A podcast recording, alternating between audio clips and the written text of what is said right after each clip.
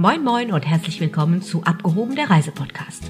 Heute nimmt uns Michael Meerbeck von Abendsonne Afrika mit ins ursprüngliche und kaum besiedelte Botswana. Von ihm erfahren wir, warum man niemals Zitrusfrüchte mit auf Safari nehmen sollte und wie es sich anfühlt, wenn man sich mit dem Auto festgefahren hat und plötzlich ein junger paarungswilliger Elefantenbulle im Rückspiegel auftaucht. Hallo Michael und herzlich willkommen bei Abgehoben der Reisepodcast. Heute entführst du uns nach Botswana. Ähm, für mich ist Botswana ein komplett unbeschriebenes Blatt und daher schlage ich mal vor, dass du vielleicht unseren Zuhörern einfach mal so ein bisschen erklärt, wo liegt überhaupt Botswana? Ja, hallo, äh, Dumelama, Dumelara, das ist äh, die Landessprache in Setswana und bedeutet so viel wie Hallo, meine Dame, Hallo, mein Herr. Und äh, Botswana liegt unten im südlichen Afrika, die Perle des südlichen Afrika, umgeben an der Südrand äh, von Südafrika, an seiner westlichen Seite Namibia und an der östlichen Seite Simbabwe. Und kaum vorzustellen, Botswana ist ungefähr 1,5 mal so groß wie Deutschland, aber beherbergt nur ungefähr 2,3 Millionen Menschen. Das klingt schon mal nach Slow-Tourismus pur, oder? Zumindest die Abstandsregel ist auf jeden Fall immer eingehalten. Da braucht man sich keine Gedanken zu machen. Und äh, ja, das ist ja also vom Tourismus zwar auch schon länger entdeckt, aber es befinden sich immer wenige Gäste sowie auch wenige Menschen in Botswana und daher ist es sehr unwahrscheinlich, dass man seinen Nachbarn hier irgendwo in der Kalahari begegnet. Sehr schön. Botswana ist ja nun, wie du sagtest, vielleicht etwas weniger bekannt. Wofür reist man nach Botswana? Mir kommt da natürlich gleich spontan Safari in den Kopf, aber vielleicht ist das völlig falsch.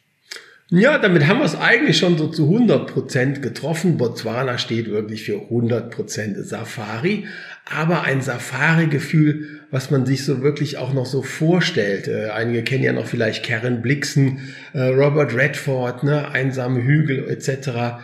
Man äh, kennt so äh, Hatari früher, die, die großen, riesigen Flächen, auch wenn das alles in Ostafrika gespielt hat. Aber das spiegelt Botswana auch wieder in seiner Ursprünglichkeit, in seiner Weitläufigkeit und weniger so 20 oder 30 Safari-Fahrzeuge an einem Sighting, wie man das ja so schön nennt, dort wo 20 Fahrzeuge beziehungsweise dann bis zu 100 Personen dann eine Gepardenjagd oder irgendeine Safari-Attraktion betrachten. Hat so viel Exklusivität, ich meine jetzt im Punkto äh, Space und äh, Abstand und Raum und Freiheit und, und Freiheitsgefühl und, und Einsamkeit, hat das seinen Preis oder gibt es Botswana zu verschiedenen Preisniveaus? Grundsätzlich würde ich das bejahen. Botswana ist äh, hochpreisig, äh, ist etwas teurer. Exklusivität, Freiheit, Einsamkeit hat heute einfach seinen Preis. Ähm, natürlich kann man auch für unterschiedliche Budgets etwas zusammenstellen. So die günstigste Variante ist dann der klassische Selbstfahrer mit Dachzelt durch den Busch, wobei hierzu gute Fahrkenntnisse notwendig sind, also Tiefsandfahrten, Wasserdurchfahrten. Man sollte aber auch Elefanten lesen können, wenn man durch den Chobe Nationalpark fährt. Also ist nicht ganz ungefährlich und auch im Rahmen der Nachhaltigkeit hinterlassen Selbstfahrer häufig äh, doch tiefe Spuren hier in der Natur. Deshalb sind die klassischen Sachen Flugsafaris, aber auch mobile Safaris geführt und die haben einfach seinen Preis. Wenn man mit, ich sage jetzt mal 24 Gästen ähm, auf einem Gebiet ist so groß wie München, äh, wo also kein anderer Tourist dann mit in dieser Region ist. Wahnsinn, das klingt super spannend. Du sprachst jetzt die verschiedenen Art und Weisen wie Flugsafari und so weiter an gerne würden wir da ein bisschen genaueres von dir erzählt bekommen, was man so alles erleben und machen kann. Oh ja, da holen wir also jetzt mal lange aus und ich hoffe, die Zuhörer gerne, bringen, bringen jetzt mal drei ja Stunden Zeit mit. Na, ich, ich versuche es also mal ein bisschen zusammenzufassen. Also äh, ich hatte es ja schon mal, der Selbstfahrer, äh, der muss also wirklich gut ausgerüstet sein, muss vorbereitet sein, sollte auch auf jeden Fall, äh, wenn er Anfänger ist, nur in der Trockenzeit fahren, weil in der Regenzeit Schlammdurchfahrten, Matschdurchfahrten, Wasserdurchfahrten. Also wollen wir gar nicht im Detail drauf eingehen. So die zwei klassischen ursprünglichsten Reiseformen in Botswana sind einmal A, die Flugsafari. Das heißt, ich fliege von Region zu Region, wie zum Beispiel Ngaipan, Makadikadi Nationalpark, das berühmte Okavango Delta, der Chobe Nationalpark, bis oben hoch fast zu den Victoria-Fällen mit einem Buschflieger. Das sind heutzutage 14 bis 16 Sitzer und komme in den verschiedenen Regionen an und mache mit diesen Unterkünften, wo ich also lande, dann unterschiedliche Aktivitäten wie Bootsfahrten, Mokoro-Fahrten im brüden Okavango-Delta oder die klassische Wildbeobachtungsfahrt ähm, mit zwei oder maximal vier weiteren Gästen in diesen Gebieten. Ähm, das ist natürlich exklusiv, auch kaum andere Fahrzeuge finden sich dort vor und ähm, und habe einfach da äh, erlebe wirklich hautnah einzeln äh, die klassische Safari und die Wildbeobachtung. Wie in manchen Gebieten. Entschuldigung. Pardon, Entschuldigung. Michael, wie stelle ich mir da die Unterkünfte dann vor? Also die Unterkünfte gibt's von einfach, also Zeltcamps, das ist eine Plattform, da ist ein Zelt drauf, da ist ein richtiges Bett, richtige Dusche, richtige Toilette drin. Würde man sagen, so 20 Quadratmeter Zelt, bis wirklich sehr luxuriöse 100 Quadratmeter Zelte mit Messingbadewanne und eigenem Planschpool davor. Also, also von der Unterkunft alles in natürlichen Materialien gebaut und immer mitten in der Natur drin, keine Zäune. Ähm, der Leopard, der Elefant, aber auch die Giraffe laufen hin und wieder durchs Camp durch oder Warzenschweine sind einfach Campgenossen, die da sind. Gibt es also verschiedenste Kategorien. Das ist einmal ein Kriterium, worauf man achten sollte. Weiteres Kriterium ist natürlich auch die Jahreszeit und welche Tiere man schwerpunktmäßig in diesen Regionen vorfindet. Also es gibt Regionen mit einer Vielzahl von Wildhunden, mit Leoparden oder klassisch Elefanten, Zebras, Giraffe äh, oder einen guten Mix davon. Also wichtig neben der Wahl der Region des Camps ist natürlich auch welche Tiere sehe ich wo und welche Aktivitäten kann ich in den einzelnen Camps machen. Denn nicht jedes Camp in Botswana liegt im Okavango-Delta und nicht überall kann man Mokoro oder Bootsfahrten machen. Was sind denn deine absoluten Highlights? Was, was hat dich so fasziniert, wo du sagst, also wenn Botswana, dann unbedingt das, weil, weil es entweder woanders auf der Welt das nicht gibt oder weil es einfach so unsagbar schön ist? Also das ist schwierig zu sagen aufgrund der Vielfältigkeit die Botswana mit den Salzpfannen zu bieten hat oder der Trockensavanne der Kalahari oder dem Okavango-Delta. Für mich ist einfach das Ausschlaggebende diese Exklusivität und diese Ursprünglichkeit, äh, die man heute hier noch in Botswana antreffen kann. Und von den Gegenden sind einfach alle schön, auch zu unterschiedlichen Jahreszeiten. Also nicht, dass man immer so in dem klassischen Reiseführer liegt, liest, von Mai bis Oktober können Sie nach Botswana und danach nicht mehr, wenn Regenzeit ist. Im Gegenteil, ich war gerade äh, letzte Woche noch in Botswana gewesen und jetzt ist noch Ende der Regenzeit und man hat wunderschöne Wolkenformationen, Zugvögel äh, sind zuhauf im Okavango-Delta aber auch Jungtiere werden um diese Jahreszeit geboren beziehungsweise sind geboren worden und sind wunderschön zu beobachten.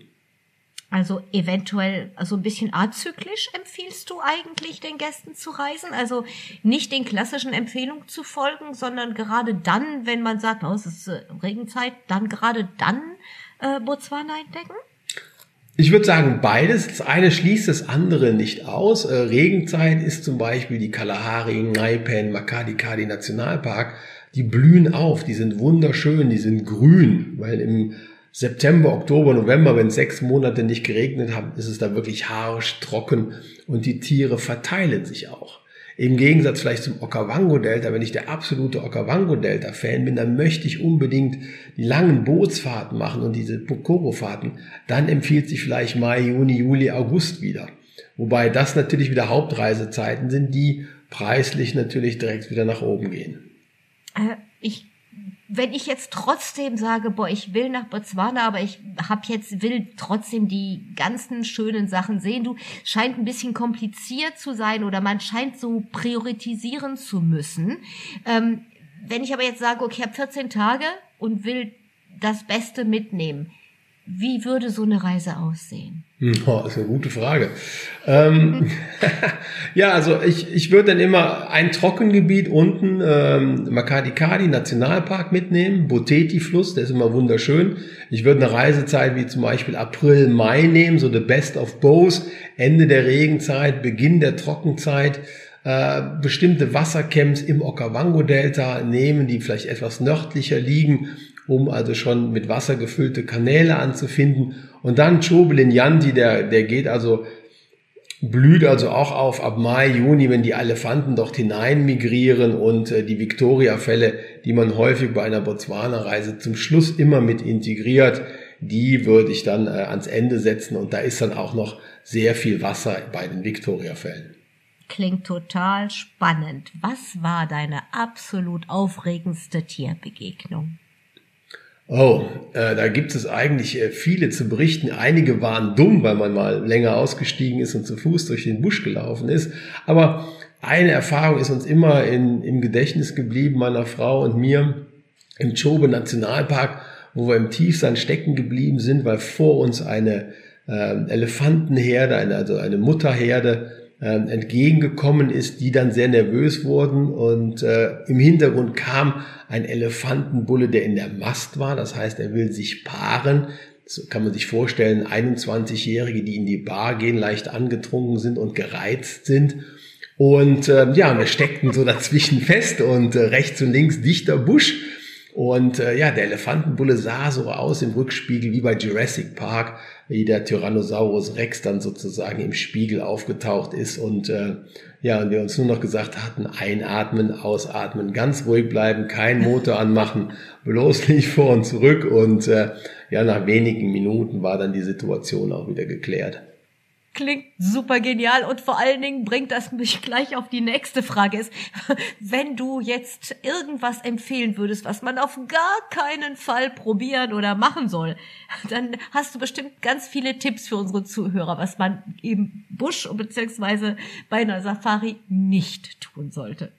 Ja, auf jeden Fall für die Selbstfahrer keine Zitrusfrüchte mit in den Busch nehmen, weil Elefanten lieben Zitrusfrüchte und egal wo man diese versteckt, ob im Kühlschrank oder im Zelt, hinten in der äußersten Ecke. Die Elefanten spüren diese auf und nehmen das ganze Zelt inklusive Fahrzeug auseinander. Da wäre ich nie drauf gekommen. Ja. okay. Also man merke, am besten einen Guide nehmen, auf jeden Fall mit Experten sprechen, wenn man so eine Reise plant. Das lohnt sich. Ja, sollte man, dafür sind wir ja auch da. Natürlich kann man sowas auch äh, versuchen, sich selber zusammenzustellen. Aber ich würde mal sagen, man verpasst einiges oder beziehungsweise man verliert doch etwas an Qualität und besonders in so einem hochpreisigen Reiseland, da sollte es dann auch einfach sitzen, wenn man sich für bestimmte Regionen oder auch Unterkünfte ähm, na, entscheidet. Interessiert. Absolut deiner Meinung. Man sollte so eine Reise unbedingt von Experten planen lassen. Wir haben gerade eben schon die verschiedenen Regionen, die verschiedenen Jahreszeiten, die verschiedenen Formen, die verschiedenen Unterkunftsformen. Es ist einfach so vielseitig, dass man, ja, am besten sich den Rat eines Experten wie bei euch bei Abendsonne Afrika holen sollte. Auf jeden Fall. Ähm, eine Frage habe ich noch. Botswana steht ja auch für Nachhaltigkeit und für Artenvielfalt. Ist das reines Greenwashing? Ähm, ein Image, was sich das Land gibt, oder entspricht das auch wirklich der Realität? Naja, auch dazu gibt es immer zwei Seiten der Medaille. Grundsätzlich ist Botswana nachhaltig, war auch jetzt über viele Jahrzehnte äh, wirklich federführend, äh, was hier Conservation äh, angeht. Aber natürlich gibt es immer wieder auch mal wirtschaftliche Interessen, äh, die zu Konflikten führen, egal ob es vom Hydrodammbau, der aus Namibia ausgeht, das Okavango-Delta vielleicht bedroht. Äh, es gibt neue Minen, die gefunden werden, äh, wo, wo Diamanten, das ist die größte Einnahmequelle Botswanas, wo es immer wieder mal zu Konflikten kommt, aber auch natürlich Jagdgesetze. Leider möchten die Menschen immer noch weiter auf Tiere schießen und Tiere töten, äh, egal ob Elefant oder auch Löwe. Und äh, da gibt es natürlich auch Konflikte zwischen der Bevölkerung, die natürlich viel Geld mit so etwas verdienen kann, weil grundsätzlich Botswana ist nicht arm, aber auch nicht reich. Und äh, so gibt es also auch hier äh, zwei Seiten äh, zu der Medaille. Grundsätzlich ist es bei Botswana zu begrüßen, aber auch äh, so ganz sauber ist man nicht. Aber wer ist da schon? Im Punkto aber jetzt Nachhaltigkeit äh, von, also von, von Abholzung von Grünflächen und so weiter. Ist das denn etwas, was in Botswana auch respektiert wird? Soweit ich das na selber nachvollziehen kann, ja, man hat auch die, die Herstellung von Mokoros, die wurden ja früher aus gutem Teakholz geschlagen, solche Mokoros und ausgehöhlt. Äh, da ist man schon hingegangen, die sind heute alle aus Kunststoff. Äh, ganz klar, so viele Wälder äh, gibt es jetzt dann in Botswana auch nicht, weil es halt viel Trockensavanne ist, es ist ja alles Kalahari. Mhm. Ähm, und äh, davon äh, kann man eigentlich ausgehen, dass große Länderflächen geschützt sind. Ich glaube, so fast ein Drittel des Landes steht unter, in Anführungsstrichen, Naturschutz. Ja, ähm, genau, ja. So, und das ist einfach schon das, da kommen, kommen viele Länder dieser Welt überhaupt nicht heran, geschweige denn Deutschland. Und äh, da, da muss man. Na, die hatten wir jetzt vorne raus, von vornherein weg raus. Ja, die haben wir rausgenommen. Vergleich. So, und also das, das ist Thema schon, war also, ja Nachhaltigkeit. Genau, also das ist, da ist, nein, da wird, wird schon viel gemacht und äh, man weiß auch, dass äh, der Tourismus und die Safari natürlich eine wichtige Einkommensquelle ist und daher diese natürlich auch schützenswert oder zu schützen ist. Fantastisch. Du hattest uns eben mit so ein paar Wörter auf äh, Botswanisch, was sagt man jetzt wahrscheinlich gar nicht, ne? Oder? Auf äh, in der Landessprache zu. Dumella, ja, die Landessprache ist Setswana. Setswana ist die Landessprache. Perfekt. Englisch äh, ist die äh, Amtssprache. Ja. Und magst du uns noch ein bisschen mehr über die Sprache und die Menschen erzählen? Also die, die Menschen sind äh, einfache, äh, ländliche Menschen. Äh, es sind äh, sehr freundliche Menschen, aber eher zurückhaltend. Also eher, äh, eher ein bisschen introvertiert als extrovertiert haben natürlich profitiert äh, von den Diamanten, äh, die Orapa-Minen. Also Botswana ist einer der größten Diamantenproduzenten der Welt und ähm, leben vom Ackerbau und Viehzucht. Also Viehzucht ist die, die drittgrößte Einnahmequelle neben Diamanten, Tourismus, dann äh, die Viehzucht und ähm, sehr hilfsbereit. Wobei man in Botswana sagen muss, wenn man auf so einer Flugsafari ist, hat man relativ wenig Kontakt äh, mit der lokalen Bevölkerung, weil man halt schon einfach sozusagen von Region zu Region, von Camp zu Camp fliegt und man eigentlich nur in diesen Safari-Gebieten unterwegs sein möchte, äh, ist. Und äh, wenn man so die Menschen auch so ein bisschen kennenlernen will, dann sollte man auch mal ruhig einen Road-Transfer machen zu einer der, der Camps oder Lodges, wie zum Beispiel im Meno Aquena, äh, wo man dann mal eine Stunde durchs Land selber fährt, Dörfer sieht, ähm, aber auch mit so einer Lodge mal mit so einer Bevölkerung in Kontakt kommen kann. Das hört sich doch auch sehr nett an. Apropos Bevölkerung, wie ist die Verpflegung, die Küche in Botswana? Gibt es irgendwas Lokales, was du empfehlen würdest? Also im südlichen Afrika ist relativ wenig, äh, was, was der internationale äh, Gast äh, isst. Das ist meistens Papp, das ist also Maismehl, wie so sozusagen äh, Kartoffelbrei nur aus Mais. Und äh, das wird einfach mit Fleisch und Soße serviert. Das ist ein relativ ähm, einfaches Gericht. Mehr kennt der äh, Botswana eigentlich nicht. Äh, also, also nicht wie in Südafrika, was super bekannt ist für seine super Küche zu einem super Preis-Leistungsverhältnis. Also ganz anders. Ja, wobei Südafrika ist ja auch von vielen Richtungen geprägt, von indischer Richtung. Der mhm. Südafrikaner selber ja mit viel Brei, also mit viel Fleisch und so. Ähm, das, er, das ist in, äh, in Botswana nicht so. Oder so eine italienische Küche, wo wir also ne, von Antipasti bis, bis Tiramisu alles haben. Das kennen wir da jetzt nicht. Die Küche selber hat sich eher auf international eingestellt, das, was man in den Unterkünften selber bekommt. Und in der Regel ist bei so einer Safari, nimmt man dann schon mal zwei bis drei Kilogramm zu, nachdem man 14 Tage Tiere beobachtet hat. Hm, das hört sich so an, als wäre man doch viel im Auto oder im Flugzeug. Richtig, richtig. Und viel, wenig gelaufen dann. Wenig gelaufen, das ist vollkommen korrekt. Und man wird also von morgens bis abends gefüttert. Der klassische Tagesablauf auf so einer Safari ist ja so 5.30 Uhr aufstehen, 6 Uhr mit Tee, Kaffee, kleinem Frühstück geht's los. Dann nochmal Kaffee, Tee zwischendrin, weil man jetzt drei Stunden da auf der Pirsch ist. Dann großes Brunch, 11.30 Uhr bis 12 Uhr, zwei, drei Stunden Siesta. Dann 15 Uhr Kaffee, Kuchen mit kleinen Oeuvres äh, und äh, süßen Leckereien und dann natürlich den klassischen Sundowner 18 Uhr mit Fingerfood und Snacks, 20 Uhr drei Gänge Menü und den Absacker am Lagerfeuer. Da ist also wenig. Ganz, wenig ganz Platz. nach meinem Geschmack an. Wenig Platz, ja, genau. Klingt absolut fantastisch.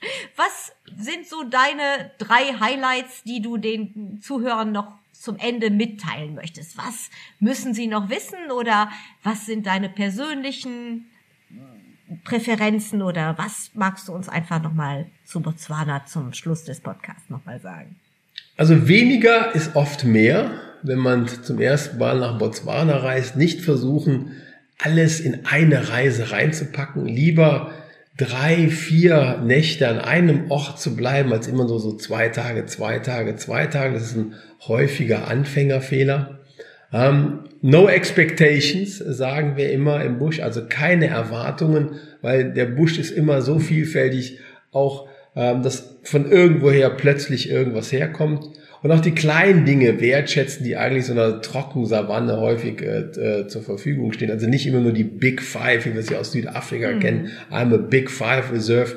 Ähm, nein, also es gibt auch Erdmännchen, Erdhörnchen, ähm, Wüsten, Trockentiere wie Schabracken, Hyänen oder auch Honigdachse, äh, die also faszinierend äh, zu finden und zu beobachten sind. Und das würde ich immer einem raten, wenn er zum ersten Mal nach Botswana reist, um sich hier einfach überraschen zu lassen. Neben der klassischen äh, Flugsafari gibt es natürlich auch noch die mobile Safari, die auch häufig so ein Preis-Leistungs-Kompromiss ist. Also man ist hier wirklich mitten im Busch, man hat äh, seinen Guide, man hat seine eigene Crew und reist dann mit einer kleinen Gruppe von sechs bis maximal zehn Personen durch den Busch und kann das natürlich auch hervorragend noch mit einer Lodge vorher oder hinterher kombinieren. Und von der Erfahrung und von der Vielfältigkeit steht also so eine mobile Safari, die man auch privat mit der eigenen Familie organisieren kann, äh, dem also nichts äh, entgegen, was äh, eine Flugsafari angeht. Magst du uns einfach mal auch eine Idee von dem Budget geben? Wir sprachen ja jetzt über verschiedene Möglichkeiten und, und Preise. Wie stelle ich mir das pro Person, so einen Preis vor Ort jetzt ohne den Flug so, gehen wir mal so von, einer, von einer, so einer mobilen Safari aus, mhm. äh, zehn Tage, die liegt dann so bei ungefähr 4000 Euro pro Person im Doppel. Ähm, ja. So geht auch eine Flugsafari los, aber links in der Nebensaisonzeit. Also in der Regenzeit würde ich immer eine Flugsafari machen, weil wenn man in diesem Zelt ist und es regnet mal wirklich zwei Tage runter, kann das relativ unangenehm sein. Wobei dann so eine Flugsafari schon mal ganz schnell auf ungefähr sieben 8.000 bis 10.000 Euro pro Person in der Zwischen- und auch Hochsaison kommen kann. Und da sind die Mahlzeiten aber auch drinne schon, ne? Also das ist immer alles äh, fully exclusive, inklusive mhm. Getränke, äh, Essen ohne Ende. Das Einzige, wo man noch Geld ausgeben kann, ist im Souvenirshop beziehungsweise beim Trinkgeld. Ah, das hört sich doch sehr gut an. Ich meine, für zehn Tage ist das ein sehr fairer Preis. Wenn ich jetzt das vergleiche mit zum Beispiel ähm, Kreuzfahrtpreisen oder sonstiges in der gleichen, also in der gleichen Kategorie, sagen wir mal, dann gibst du es auch raus, ne? Ja, absolut. Locker. Es Ganz ist natürlich locker. auch immer, es ist natürlich auch immer so, nach oben hin gibt es keine Grenzen. Man darf also Logisch, auch klar. 3000 Euro pro Nacht pro Person ausgeben, äh, wenn man es hat in so bestimmten Camps wie zum Beispiel Mombo Camp auf auf Chiefs Island, was wirklich so, also das Nonplusultra auch der Wildbeobachtung ist. Ähm, aber es, es ist einfach sehr vielfältig. Und ich hatte es ja eingangs schon mal gesagt, Botswana gibt eigentlich für jeden Safari-Enthusiasten etwas her.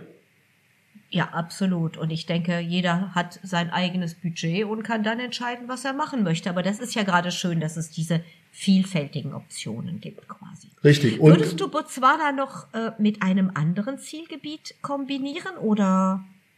Also ich würde sagen, wie eben auch schon mal oder gesagt, weniger ist oft mehr und äh, ich würde bei Botswana bleiben, wenn man noch so ein bisschen entspannen will. Man setzt ja hinten dran auf die Victoria-Fälle die meines Erachtens auch zu jeder Jahreszeit sehr schön sind. Also ich war bestimmt schon fast zwei Dutzend Mal in, äh, äh, an den Victoria-Fällen und auch zu verschiedensten Jahreszeiten. Für meinen Geschmack immer sehr schön. Man kann dort auch einfach mal zwei oder drei Tage ausspannen.